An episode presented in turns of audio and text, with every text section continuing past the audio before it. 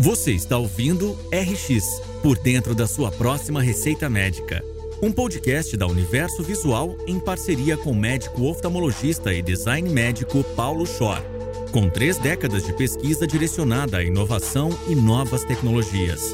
Prepare-se para descobrir caminhos rumo a uma saúde mais efetiva e acessível. Olá, eu sou Paulo Schor e esse é o podcast RX por dentro da sua próxima receita médica, com apoio, idealização e produção da Universo Visual. Semanalmente, eu apresentarei debates com convidados muito especiais sobre inovação médica, os seus aspectos tecnológicos, sociais e tangências com políticas públicas. Esse é um projeto que busca conectar entusiastas da medicina, oftalmologia e inovação. Eu espero vocês semanalmente para os bate-papos e repercussões de cada assunto comentado. Ficarei honrado em contar com a sua audiência e com o compartilhamento dos episódios. O intuito é ampliar as possibilidades de conhecimento e informação. Sigam o perfil da Universo Visual e acompanhem semanalmente meus episódios. Eu conversei com a Mariane Melo. Mariane Melo é uma jovem abaixo de 30 anos, médica, formada na Universidade Federal de Minas Gerais e que acabou de ganhar um prêmio que foi indicação para ser uma das 30 pessoas mais influentes abaixo dos 30 anos na Europa. Isso na lista de saúde. E isso não é pouca coisa, a revista Forbes é bastante conhecida e bastante criteriosa na escolha dessas pessoas. E a Mariane chega nessa lista como uma das 0,03% de imigrantes e 15% das mulheres. Então é alguma coisa com uma força enorme de representatividade, ou seja, ela expõe a subrepresentatividade e a gente entendeu bastante bem durante a conversa por que, que ela chegou aí. Mariane hoje é Chief Medical Officer de uma empresa que se chama DPX, que ela oferece um sistema híbrido de atendimento, onde eles entenderam que os pacientes não querem ser atendidos por máquinas, ao mesmo tempo, e ela fala de um lugar longe daqui, da Inglaterra, de Londres especificamente, que tem muita preocupação com o custo do sistema de saúde. Então, hibridamente, se atende o paciente usando de tecnologia, mas o paciente se revolta só com tecnologia. E ela conta uma história muito interessante que é da negação de atendimentos iniciais pelo próprio paciente. Então, o paciente não quer conversar com aquelas máquinas que respondem automaticamente à ligação de telefone da gente, né? Aperte um se você quer falar com alguém, aperte dois, aí vai apertando só botão e a gente no fim fica com bom. Então, vai pro site, no site tem tudo que você precisa escrito. Falando, não, não, eu quero falar com gente. Dá para eu falar com gente? E é isso que ela fala nesse episódio e exemplifica bastante. E eu pedi para ela trazer porque foi uma história que me impactou muito de aonde que os pacientes se revoltam, até quando eles vão, o que que eles querem. E vai para dentro da nossa próxima receita médica. É um aprendizado importante. A Ana já tinha falado isso também com o conceito de digital, de físico com digital, átomos e bytes. E aqui ela retoma esse conceito bastante claro de que não, pacientes não topam ser só vistos por máquinas. Isso me lembra bastante a imagem dos robôs da Boston Dynamics, que depois, se vocês quiserem, deem uma olhada no site deles. São formas bastante bizarras de robôs que dão pulos muito altos e são muito fortes, com forma de lobo e panteras e aí vai. E eu, claro, fico me perguntando quão amigo eu quero ser de um bicho desses, ou se eu gostaria que ele viesse com um domador humano que controlasse ele. E isso provavelmente é uma transição que nós ainda devemos manter a nossa humanidade frente a essas evoluções tecnológicas que a gente ainda tem um pouco de dúvida né, de como vai funcionar.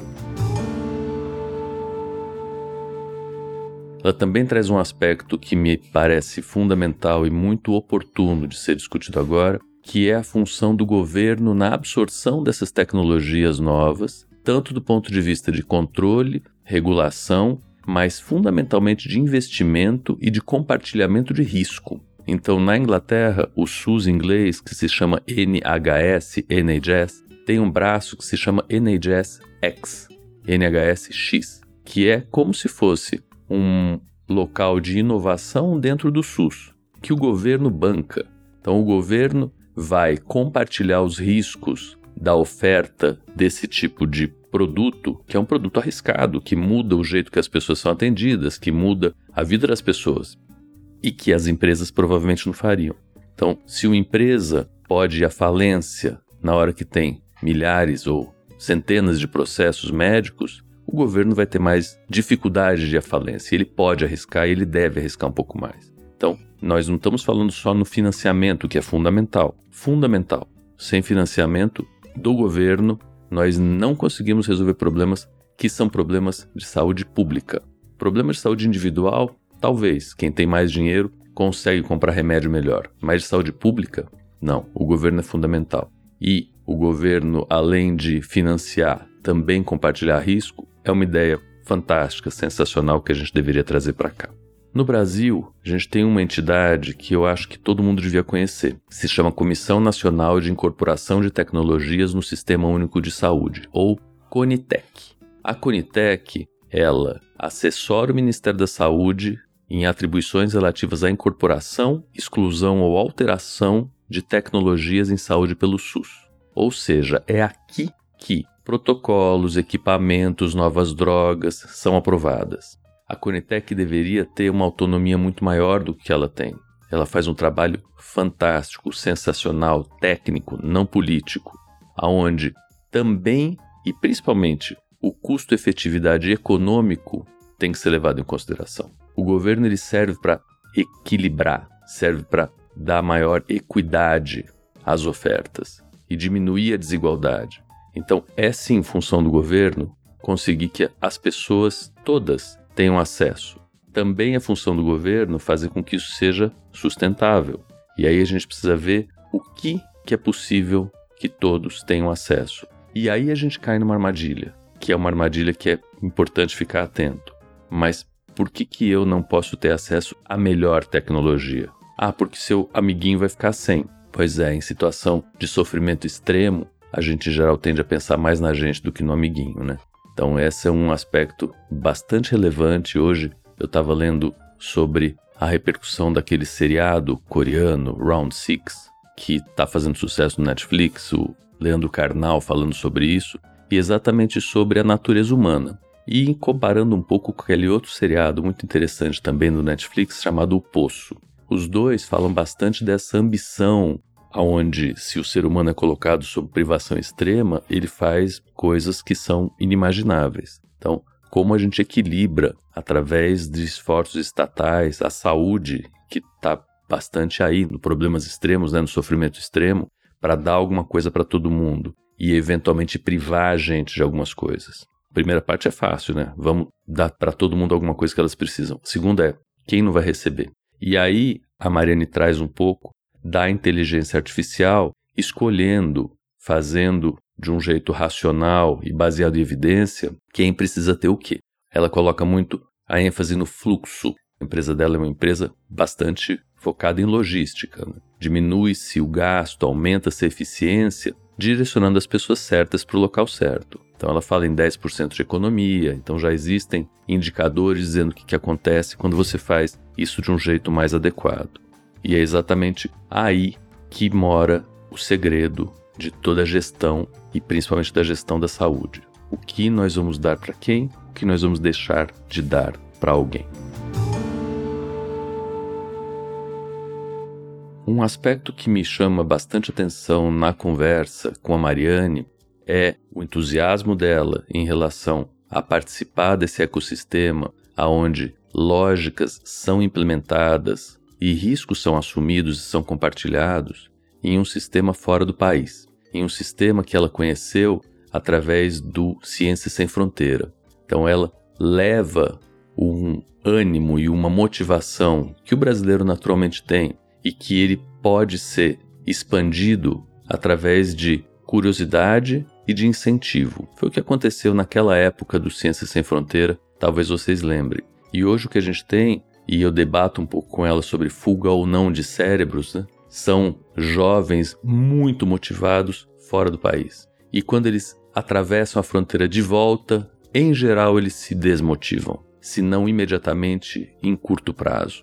E isso é algo que eu fico triste, pesaroso, crítico, atento, tentando modificar. Trazer a experiência, o exemplo desses jovens que são brasileiros e que estão no exterior há pouco tempo e falam português sem sotaque para dentro é algo que pode motivar os nossos jovens a fazer modificações aqui dentro. Eu falo bastante contra a fuga de cérebros, porque fuga me parece alguma coisa que não tem mais volta, né? Fugiu e ficou lá longe. E eu trago o conceito de conexões. Nós falamos no podcast de conexões fortes. São ligações químicas bastante densas que não vão se quebrar facilmente, fragilmente. Eu acho que é esse o conceito importante. As conexões, não só o network que nós temos de pessoas que nos interessam, mas essa conexão que nós temos com nossos problemas de raiz, que são os problemas brasileiros, ela fica. Então eu acho que não é uma fuga de cérebro, mas sim uma interconexão de cérebros que localmente não estão presentes por circunstâncias que esperamos que mudem. Espero que a curto prazo, mas se não, pelo menos a médio prazo. E enquanto isso, vamos tentar manter essas redes de conexão, essas networks, que, como ela mesma fala, e nós estressamos já em alguns outros episódios, estão presentes em locais que são, entre aspas, de ponta. E esses locais de ponta hoje estão ampliados, não são só locais físicos, não é só costa leste americana, Londres, Zurique. Nós temos esses locais em outros ambientes virtuais, em outras configurações, de outras formações. E as pessoas que estão nesses ambientes, elas fazem a grande diferença. É essa a diferença que existe entre um local que é atrativo para jovens e um local que ou já foi ou ainda não atrai muita gente. É essa a diferença entre uma excelente universidade, instituto e um instituto ok. São as pessoas que estão lá, são as pessoas diferentes, são as pessoas que são modelos. E é aí que nós queremos colocar nossos brasileiros e trazer para cá, também fazendo com que nós tenhamos os nossos 30 under 30 aqui dentro do Brasil, transferindo esse conhecimento, desenhando nossas próximas receitas, ajudando o sistema de saúde, que é como a Mariana está fazendo lá fora e a gente está puxando aqui para dentro. Muito obrigado pela audiência e eu espero todos os comentários que vocês tenham, as propostas para pessoas, para assuntos que nós vamos continuar discutindo aqui. Obrigado.